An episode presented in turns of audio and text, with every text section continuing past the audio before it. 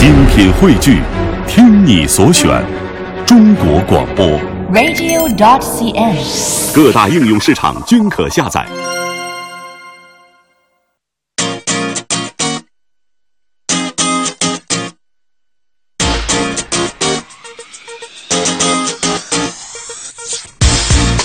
好，现在是北京时间九点三十三分，欢迎各位好朋友继续守候在收音机旁，收听中央人民广播电台华夏之声的《都市车天下》，我是鹏飞。我是袁梅，也希望朋友们在节目进行当中关注我们的“都市车天下”微信公众平台，可以和我们共同交流您用车、养车、爱车的一些故事，分享一下您的心情。同时呢，也可以呃对我们咨询一些相关的问题哈，我们会在节目当中呢，呃，如果我们知道的会为您回答。我如果说我们不太清楚您的问题，非常非常的专业，我们会请教相关的汽车专家啊，在一三五的节目当中呢，为您进行解答。那下面时间呢，我们想进入到今天的试驾环节，因为现在可能很多朋友是准备回家，或者说准备在过年期间啊买一辆合适的车型，啊，是可以自驾一下。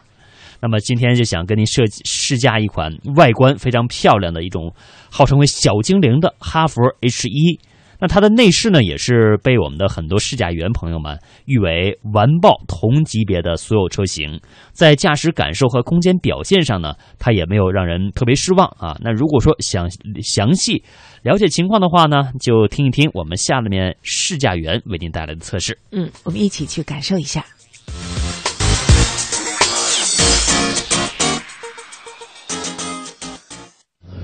自从哈佛这个品牌从长城单独分离出去，专门去做 SUV 之后，可以说是多点开花。除了保持了很长时间的月销量冠军哈弗 H 六之外，呃，往上还有更大的尺寸。而为了照顾广大工薪阶层的购买能力，他们又接连推出了几款小型 SUV，而这辆 H 一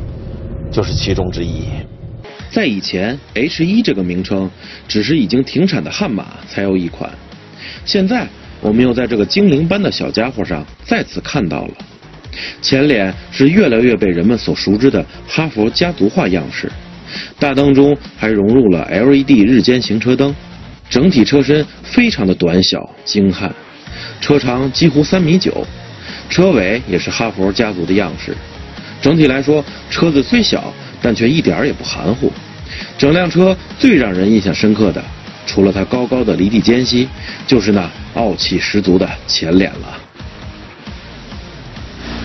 如果说之前的哈弗 M 四那狭窄的进气格栅让它有那么一丝冷酷内敛的味道，那么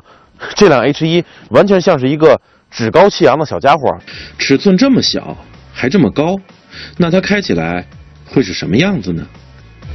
经过这几天的试驾呢，我觉得没有什么不稳定的情况发生啊。按理说，它的这个三维尺寸比较小，离地间隙又比较高，也就是重心比较高，可能会有高速不稳定的情况发生。但实际上，这辆小车还是挺稳定的。它给你的感觉就好像是比它大一些的尺寸的那种 SUV 所提供的那种感觉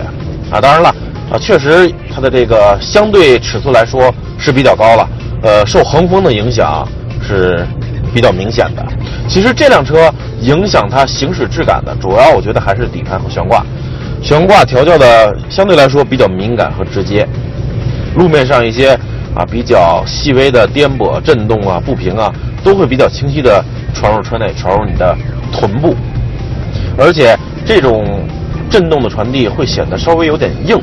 但同时呢还有一点韧劲儿，不是那么太直来直去的传递，就是有韧劲儿的在不断的细微的敏感的冲击你。我觉得这种调教还是比较符合它小型运动型 SUV 的这个定位啊啊！当然了，肯定会有人不太喜欢这种感觉。那么这种悬挂比较敏感的这种调教，到底是好是坏呢？只能说是因人而异了。不过另一方面，相比于它比较敏感直接的悬挂和底盘，我觉得它的电动助力转向就设置的不是特别敏感，甚至有那么一点点滞后。中间的这个虚位还是比较大的。过弯的时候，路感的回馈，整个车头转向和方向盘之间的比例感，严格来说也不是特别好。所以这辆小车尽管它的底盘悬挂是偏向于比较运动紧绷的，但是转向还是比较照顾日常家庭使用的那种轻盈随和。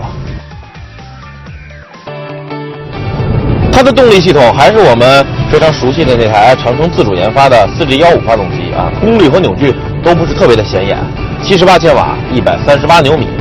传动系统除了传统的五档手动变速器之外呢，还有 AMD 自动的手动变速器，就是现在我试驾的这台。呃，这套传动系统怎么说呢？起步的时候可以说电脑控制的离合器结合还是比较柔顺的，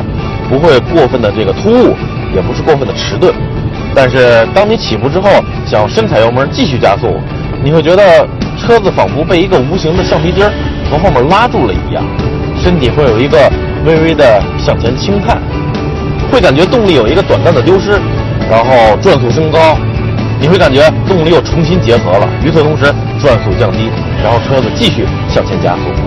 可以说，正是因为这台 AMD 变速箱为了照顾平顺，所以才会产生这样些许的不平顺。呃，有点很难理解是吧？其实很容易理解。呃，为了照顾平顺，这台变速箱它的离合器在分开和结合的时候，尤其是结合的时候会比较缓慢，所以才会造就短暂的这么一个动力缺失。正是这样一段动力缺失，呃，才会使你的身体因为惯性，呃，发生微微的向前轻探的这么一种情况。当然，你可以说为了让动力结合得更快，从而让离合器分离结合的也更快点儿。但那样的话，如果动力快速的结合，反而会让车子产生更加猛烈的顿挫感，因为电脑控制的离合器结合还远没有人控制的那么的精准啊，既能快速的结合，又能将顿挫感降到最低。所以，对于这台 AMD 变速箱来说，两害相争取其轻，与其动力快速结合的时候车子猛烈的顿挫，倒不如换挡的时候有一些温柔的俯仰。所以这辆车在高速上再加速的时候，你确实需要一点耐心。但是，一旦降档到位，相对于它1.5升发动机的排量还有动力水平来说，我觉得它的后劲儿还算是可以的，也是很短的时间就能加速到高速限速了。而且这台 AMT 变速箱相比于以往我自己的那辆炫丽来说，它的齿比也经过了优化。啊，我原来的那辆车时速100的时候，五档。转速差不多就三千转了，而这辆车时速一百的时候，转速才两千二百多转。最近我们测试的东风油耗是百公里七点九升，相信如果省着开的话，达到工信部的这个六点四升是完全没有问题的。这辆车还有一个优点就是它的车窗面积很大，你看，尤其是侧窗。一般我测试的车，它的侧窗的这个下沿在这儿，而这辆车是在这儿，所以它的视野真的说是非常的通透啊。开着这辆车。你的心态整体来说是轻松惬意的，不会因为有什么盲区而产生心理负担。其实我刚才说的这辆车在机械方面的这个质感，相比于五年前我自己的那辆轩丽来说是有了一定的提升。但是我觉得这辆车提升最大的地方就是它的内饰。如果让你蒙上眼睛进入车内，然后将它所有的标志性符号全挡住，然后让你睁开眼睛去猜，我想你肯定不会猜这是一辆长城吧。啊，尽管有些细节可能做工还有瑕疵，或者说用料因为成本的原因还有提升的空间，但是我依然认为这辆 H1 它的内饰完爆这个价位所有的其他自主品牌的同价位车型，真的，而且相对于它的价位来说，完全可以称得上是精致考究细腻了。红黑的这种颜色对比，我觉得很鲜明很活泼，而且这个红的是上下两整块皮子拼接在一起，其他的这个自主品牌。哪有啊？是，如果你爱好汽车，对这个车型了解比较广泛的话，你可能会觉得它很像是一款某三等分原标志车型旗下的一款小型车的内饰。但是我觉得放在这里也没有什么不妥呀，没有什么格格不入的感觉，就好像它已经很自然的存在了好几年了。可能你觉得我这么说是不是有些太过了，或者说是夸夸其谈？但是我告诉你。作为一个老的长城的车主，我是亲眼见证它的内饰是一步一步如何走到今天的。要知道，我之前那辆轩丽，这里完全就是黄不拉几的硬塑料，根本没有任何质感可言。所以，单从这一点，我觉得是要为长城鼓掌的，加油，长城！啊，抒发了一些感慨。接下来，我们来看一下它的空间吧。哈，这是一辆非常紧凑的这个小型 SUV。啊，空间方面，我觉得除了宽度啊，以我的这个宽度，基本上都碰到副驾驶了。其他方面，纵向腿都是可以接受的啊，因为毕竟它尺寸摆在这儿了，你要想要求多宽敞也是不太实际的。呃，储物空间嘛，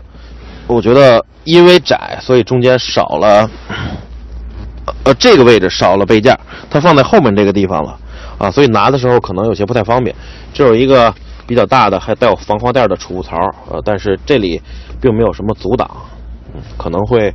会滑出来啊。然后这个车门上的杯架也有些浅，不是太宽。当然，这些都是基于它这个整体尺寸非常小的基础上了，所以你并不能要求太高啊。呃，座椅嘛，乘坐起来还是非常舒服的，而且这个真皮的质感、柔软度，我觉得都是让人满意的。呃，再让我们进入后排看一下吧。呃，进入后排之前，我们需要做一下思想准备，因为它尺寸小嘛，所以后排并不是特别的宽敞。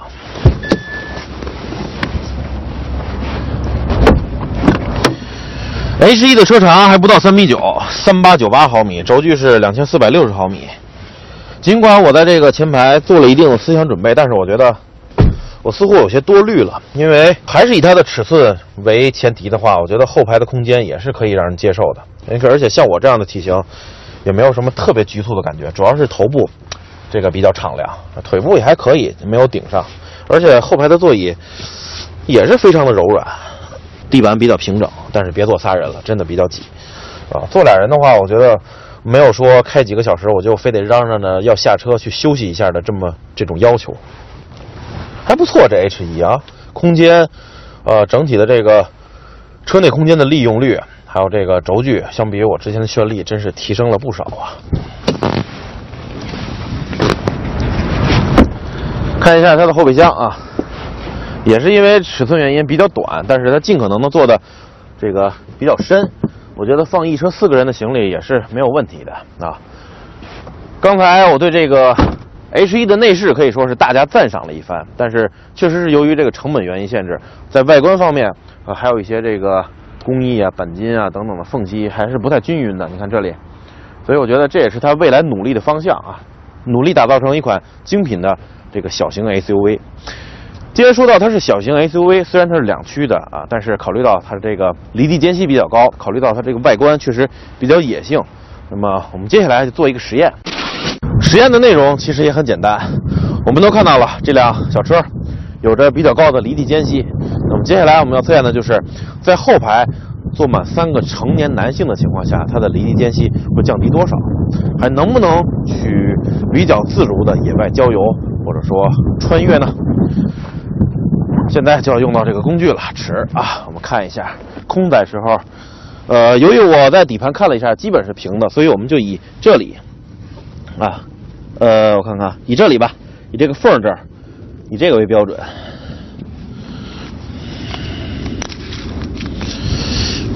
嚯，还挺高的啊，是三十公分，实际上是二十九点五厘米。二十九点五厘米，这个缝这儿最下沿这儿啊，是二十九点五厘米，确实挺高了。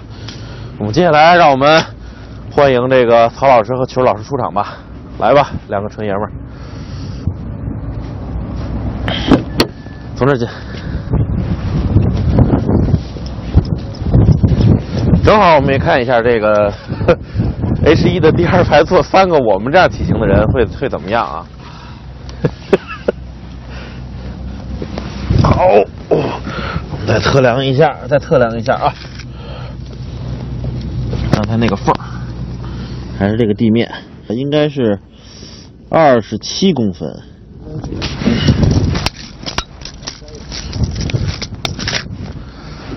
哎呀，可以看到这个，即使这辆小车后排坐满了我们三个这样的人啊，它只是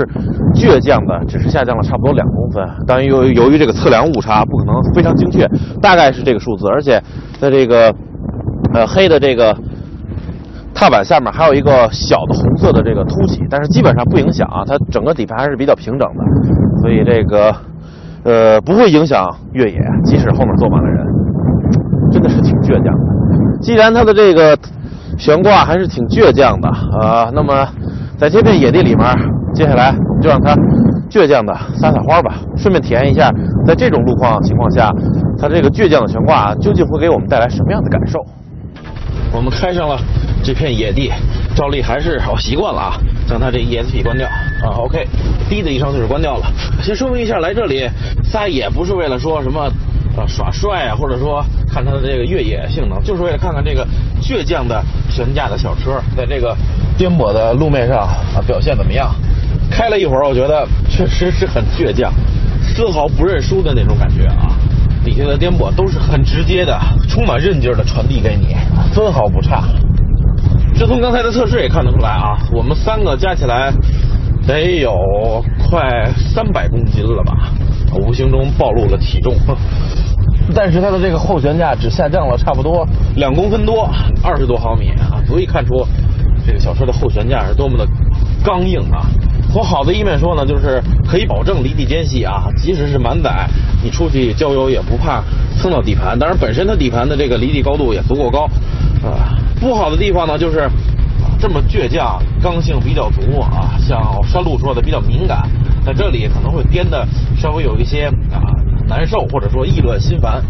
啊。这本来就是一个双刃剑嘛，或者说嗯，只能有所取舍了。但是我觉得个人开的时候还是可以接受的。不知道未来会不会有四驱版的 H 一推出啊？到那个时候，呃，也不知道他们会采用什么样的四驱结构、动力分配装置。如果有的话，那个时候再将那辆四驱版的 H 一拿来看看，它在这个真正的越野方面的实力怎么样？好了。诚然，这辆车 AMT 变速箱的特性可能会让您有些不太习惯，甚至别扭，但我们依然要为它内饰上的巨大进步而鼓掌叫好。每辆车固然都有自己的不足，但看不到希望才是最大的失望。